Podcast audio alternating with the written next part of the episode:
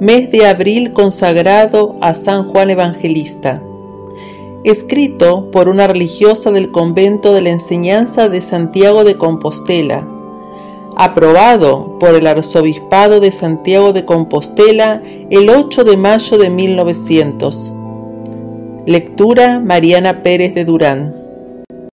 Día 22. San Juan después de la Ascensión. La Santísima Virgen acompañaría después de subir nuestro Señor al cielo a San Juan Evangelista a todos los lugares a donde su sagrado ministerio le obligase a ir. Qué dulce y santa compañía para el fiel discípulo del Señor. De qué cuidados, de qué atenciones, de qué cariño rodearía este santo apóstol a la Santísima Madre de Dios y Madre suya. ¿No puedo yo pensar que la Santísima Virgen me acompañe desde el cielo con su protección, si se lo pido en todo lo que haga? Súplica. Dichoso apóstol, tantos años viviendo con la Virgen María.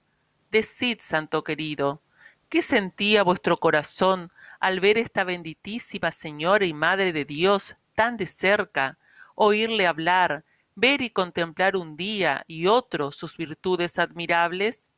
Oh, vuestra alma no podría soportar tanta dicha sin especial gracia del Señor.